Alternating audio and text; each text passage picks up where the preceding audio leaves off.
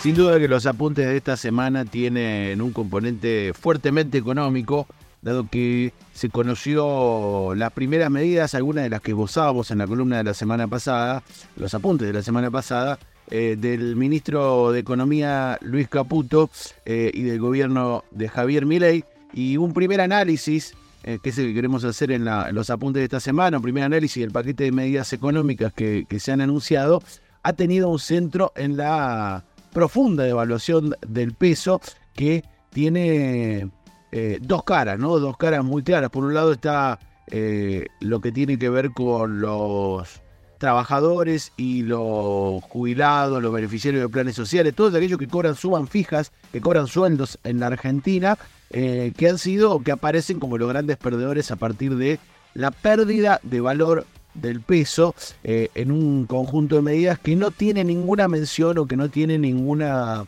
eh, puntualización sobre la discusión paritaria, sobre los aumentos. Por el contrario, plantea el congelamiento de gran parte de los salarios públicos, el congelamiento y la, vuelta atrás de la obra pública, digo, una serie de medidas que para aquellos, para la gran mayoría de la Argentina con ingresos fijos, van a ser un gran golpe y son los grandes perdedores. Pero como decíamos, esto tiene dos caras, este anuncio, este anuncio de, una, de esta feroz devaluación tiene dos caras, y del otro están los ganadores, porque hay ganadores en estos anuncios, y tiene que ver con aquellos sectores minoritarios y concentrados de la economía argentina que basan sus ganancias en exportar. Al pasar de un dólar de 375 pesos, que es el que tenían los exportadores hasta el momento eh, pasaron dólar de 800 o un poquito más, y ahora vamos a explicar por qué un poquito más para poder exportar, lo que ha pasado es que se han duplicado las ganancias, han crecido, así como perdieron un 50% el valor de los ingresos de la gran mayoría, en contrapartida, los grandes monopolios exportadores multiplican automáticamente sus ya fabulosas ganancias eh, y cuando uno habla de exportadores en Argentina, eh, es, centralmente que está hablando de la agroindustria. Obviamente que hay muchos complejos en la Argentina que se dedican a la exportación, pero el complejo agroexportador oleaginoso y cerealero, que incluyendo el biodiesel y sus derivados, el año pasado significó casi el 50% del total de las exportaciones de la Argentina, con lo cual uno podría ubicar ahí a los grandes ganadores de esta mega devaluación anunciada este martes por el ministro de Economía Caputo. De este complejo que estamos hablando, como siempre contamos, estamos hablando del complejo que eh, tiene que ver principalmente con la harina de soja, con el, maíz y con el aceite de soja, que fueron los tres principales productos que se exportaron el año pasado. Es un sector que está concentrado aquí en nuestra zona, en el sur santafesino, eh, que está dominado por un puñado de empresas de capitales extranjeros y que domine el comercio exterior de la Argentina, asociado a quién? A los grandes dueños de la tierra, a los propietarios de la tierra y a los grandes productores de la, de la Argentina. Eh, a partir de, de esta medida anunciada, decíamos, este sector va a recibir casi 200 pesos más por cada dólar que exporta, y esto tiene que ver con que la reglamentación nueva de, de, mm, de la posibilidad de exportar y del nuevo dólar eh, el 80% de lo que exportan se va a exportar al nuevo, al nuevo dólar oficial, a la cotización oficial de 800 pesos, y el 20% lo van a poder hacer a través del dólar contado con liquidación, eh, que, está costando un promedio de 1.000, 1.100 pesos, lo que, tiene, lo que implicaría que no, no es que van a vender 800, sino que van a terminar vendiendo a 846, 860 más o menos, eh, contra los 678 que recibían hasta el lunes por la la forma de la fórmula que había implementado el gobierno de Alberto Fernández. Eh, un aumento de casi el 25% en las ganancias de las agroexportadoras. Eh, durante todo el año nosotros vinimos contando en estos apuntes, no pude leer y puedo escuchar a los voceros de, este sector, que, uno lo puede escuchar eh, nucleados en la Bolsa de Comercio Rosario, en la Bolsa de Cereales de Buenos Aires, en el Consejo Agroindustrial Argentino, reclamaban una recomposición del dólar, un dólar más competitivo, eh, y se lamentaban porque, bueno, la producción había caído por efecto de la sequía y había caído a partir de eso la agroexportación. Eh, el, dato era, el dato es correcto si uno analiza, por ejemplo, los 11 meses que pasaron en 2023 comparado con los mismos meses del periodo del 2022. Este sector perdió ventas al exterior eh, perdió ventas. Tuvo mucho menos producción y mucho menos ventas, por, por lo tanto, eh, al exterior por 18.200 millones de dólares. Cayó casi el 50% la venta eh, del sector. Eh, si bien estos números son así, lo que habría que agregar que una parte de la caída, digo, alguna, algunas aclaraciones o algunos puntos para poder pensarlo. Por un lado, una parte de esta caída de las cifras exportadas de los últimos meses tiene que ver con que se paralizaron las operaciones por decisión de las empresas, esperando la expectativa del cambio de gobierno y que esto trajera lo que finalmente trajo, una feroz devaluación que le mejorara la cotización del dólar. Por lo tanto, muchos productores y muchas agroexportadoras esperaron para comercializar la producción y eso hizo que sea más abrupta, abrupta aún la caída eh, de las exportaciones de lo que fue por culpa de la sequía. Por otro lado, tuvo esta situación excepcional en la década, y hay que decir excepcional en la década, porque es casi el único año en el que se ha reducido la agroexportación y las ventas del sector oleaginoso y cerealero al exterior. Y esto si uno lo pone en promedio, la verdad que no modifica en absoluto el lugar de privilegio que ocupa este sector en la economía argentina. Digo, un año, una campaña, eh, no, no, no hace al, al promedio de las ganancias fabulosas que han tenido por cómo está sobre todo centralizada la economía argentina en la agroexportación. De hecho, si uno piensa en las empresas exportadoras, eh, el año anterior, en 2022, tuvieron una liquidación récord de divisas en Argentina, más de 40.400 millones de dólares. Superaron incluso los récords a los que se habían llegado en 2011 y superaron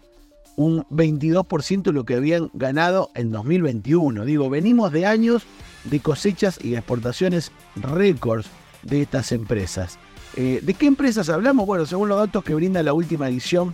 del ranking de las empresas que más facturan en Argentina, que elabora la revista Mercado todos los años, las mil que más facturan, eh, varias de las empresas, ahí en Mercado están las empresas de todos los sectores. Uno, uno ahí puede detectar el lugar de privilegio que ocupa este sector en la economía argentina, porque de los siete primeros puestos, de los siete primeros puestos, de las empresas que más facturaron en 2022, cinco son agroexportadoras.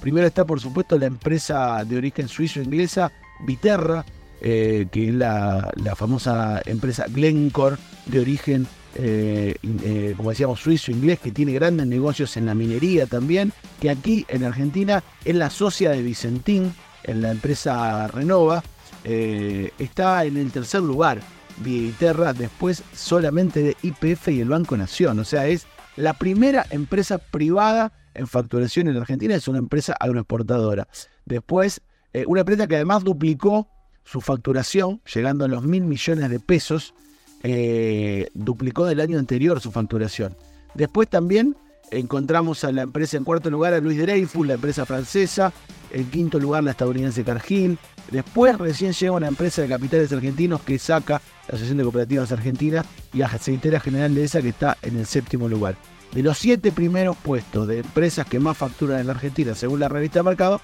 cinco son agroexportadoras. Después, por supuesto, no es que son las únicas. Si uno sigue en el puesto 21 está ADM Agro, que es estadounidense, Singenta Agro, Bunge. Eh, lo que no aparece acá, y vale, vale aclararlo porque si no, no se entiende, es la empresa COFCO, la empresa estatal china COFCO, que al no cotizar en bolsa no tiene obligación de exponer los balances y nunca aparece eh, en, el, ranking de la revista Mercado. Pero decían, bueno, son las empresas que han más facturado, que más han ganado, incluso en el ranking de la revista Mercado. No de las que más facturan, sino de las que más ganan. También está Viterra, que pasó de, de perder en 2021 500 millones de dólares, 500 millones de pesos, pasó a ganar 13 mil tuvo un crecimiento del 230% en 2022. Eh,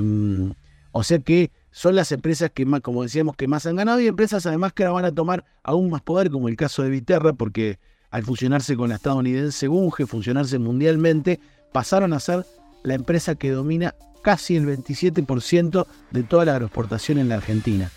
Digo, del sector más poderoso de Argentina, esta fusión Bunge y Viterra pasa a ser el sector más poderoso. Eh, pero esta sequía incluso del 2023 que, que, tanto uno ha escuchado hablar y lamentarse en los sectores sobre la pérdida, las dificultades que atravesaban y toda esta cuestión, eh, incluso eso también fue resuelto en parte por la asistencia del Estado. Eh, estamos hablando de eh, los fondos de cada uno de nosotros y de nosotras, que terminamos compartiendo esta pérdida de la sequía. Porque digo acá, lo que aparece es que en los momentos de ganancia esa plata queda concentrada en grupos muy chicos y en los momentos de pérdidas se socializa. Gracias a las tres ediciones del programa de incremento exportador, el dólar soja, ¿se acuerdan ustedes? Que también lo hemos hablado acá, que consiguieron básicamente amenazando al gobierno con no liquidar los dólares. ¿Se acuerdan? Los tiriaflojes, no ponemos los dólares, no exportamos, no liquidamos. El gobierno necesitado de dólares termina haciendo este beneficio, este programa de incremento exportador. Estas empresas, a partir de las tres ediciones del, dólar soja, recibieron un beneficio adicional de casi 600 mil millones de pesos, según lo que analizó el Mirador de la Autoridad de Trabajo y, la Economía. Una transferencia de recursos desde el bolsillo de los argentinos a la caja de estas empresas. Para que ustedes se den una idea de cuánta plata estamos hablando, si uno agarra esos 600 mil millones de pesos, puede pagar cinco veces, cinco años, todos los sueldos de todo el sector agroindustrial sojero, de todos los trabajadores. Eso fue lo que se le trasladó desde la caja del Estado en el momento en que tenían alguna rentabilidad menos, no digamos pérdidas, alguna rentabilidad menos por la sequía. Pero ahora, y ni hablar por supuesto de la evasión que se ha denunciado y que se ha comprobado eh, en, todos estos últimos años, también de robarle al Estado los recursos. Pero no solo pusimos ahí, sino que ahora, como decíamos al comienzo, el caputazo, la, la que, decimos caputazo porque hay que pensarlo como el Rodrigazo de aquel momento, los anuncios del ministro de Economía, eh, van a permitir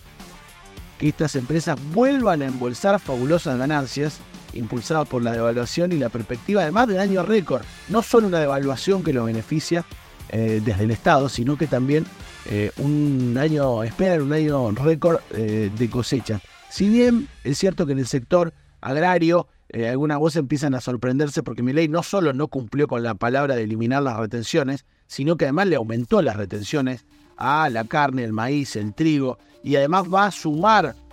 algunas que había eliminado Sergio Massa, como las retenciones a las economías regionales. Eh,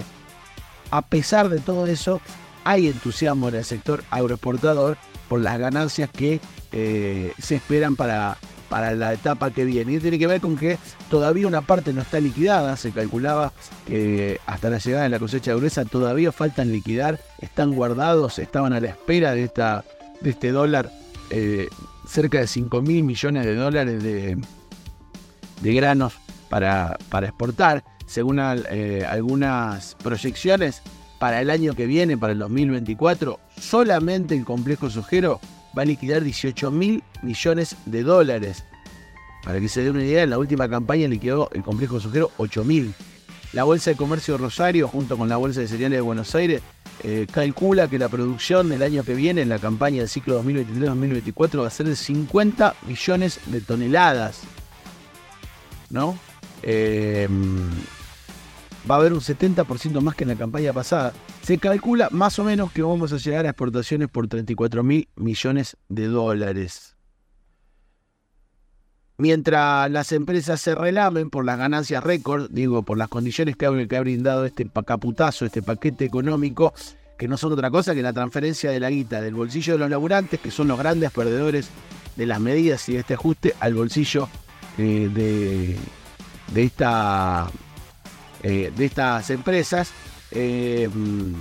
mientras digo, estar esperando esa cosecha récord, además en una, diríamos, casi perversa situación, mientras le están esperando esas ganancias, el gobierno también anuncia por redes sociales que va a reimplantar el impuesto a las ganancias que acá dejaron de pagar el mes pasado muchos de los trabajadores que son los que van a producir esas fabulosas ganancias en las agroexportadoras de aquí de la región. Ganan los que venían ganando, efectivamente, que nunca dejaron de ganar, eh, con el gobierno anterior tampoco, y, pero se cae centralmente esa idea de que el ajuste que va a caer sobre los sectores de ingresos fijos y los sectores menos favorecidos de la sociedad se hace porque no hay plata, porque en realidad cuando uno analiza estos números lo que ve es que hay plata montones, pero como siempre también se le van a quedar unos pocos, un sector, mientras los sacrificios los vamos a hacer las grandes mayorías. Finalmente parece que aquello de la gente de bien, de la que hablaban en campaña, no eran ni más ni menos que los bancos, las petroleras, las energéticas y por supuesto las empresas agroexportadoras.